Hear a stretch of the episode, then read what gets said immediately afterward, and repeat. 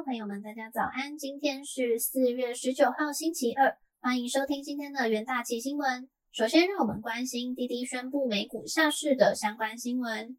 中国网约车巨头滴滴发布声明表示，将于五月二十三日召开特别股东大会，对他们的 ADR 退市方案将进行投票。公司表示，在 ADR 从纽约证交所退市之前，不会申请在其他任何的证交所上市。他补充说，将继续探索其他适当的措施，包含在另一家国际公认的交易所上市的可能性。滴滴 ADR 股价在周一美股盘前交易大跌逾十八 percent。中国证券监管机关也发布声明表示，已注意到滴滴的公告，指称该决定是滴滴公司独立做出的决定，与其他在美国上市的中国股票。或中国监管机构与美国同行之间为了解决审计纠纷所做出来的持续努力无关。再来，让我们关心到丰田生产计划调降的相关新闻。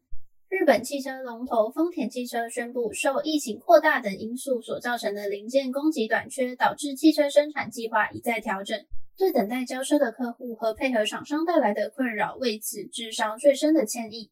预计五月全球生产台数为七十五万辆。其中，日本国内约二十万辆，海外约五十五万辆。而今年初通知配合厂商的生产计划相比，约减少十万辆左右。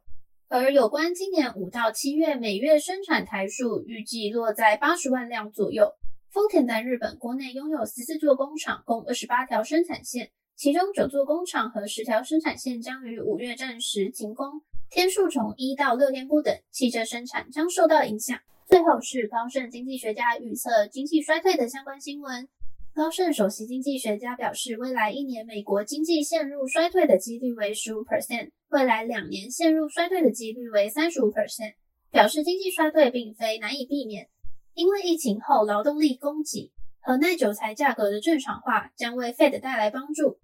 此外，在先进国家中有许多实现软着陆的相关例子。美国前财政部长日前表示，未来两年硬着陆的可能性恐怕将过半，很可能超过三分之二。而造成这情况部分来自 Fed 因应通膨的做法适当。再来进入到三分钟听股期的单元，首先关心华兴期货。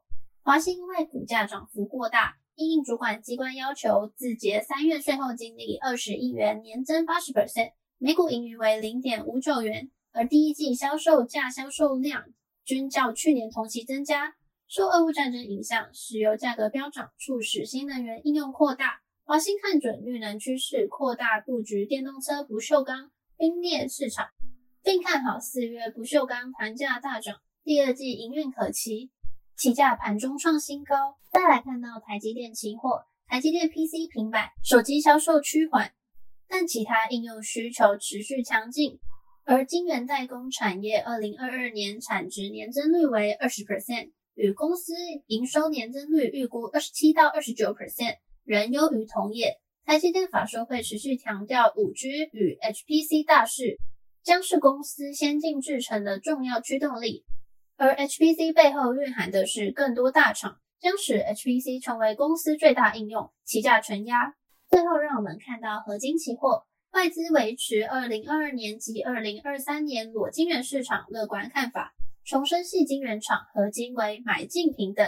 合金在中国的工厂营运目前几乎未受到疫情影响，但物流可能会是一个问题。合金认为能在五六月将延迟产品交付给客户，显示对第二季影响轻微，期价触底反弹。以上是今天的元大旗新闻，我们明天见，拜拜。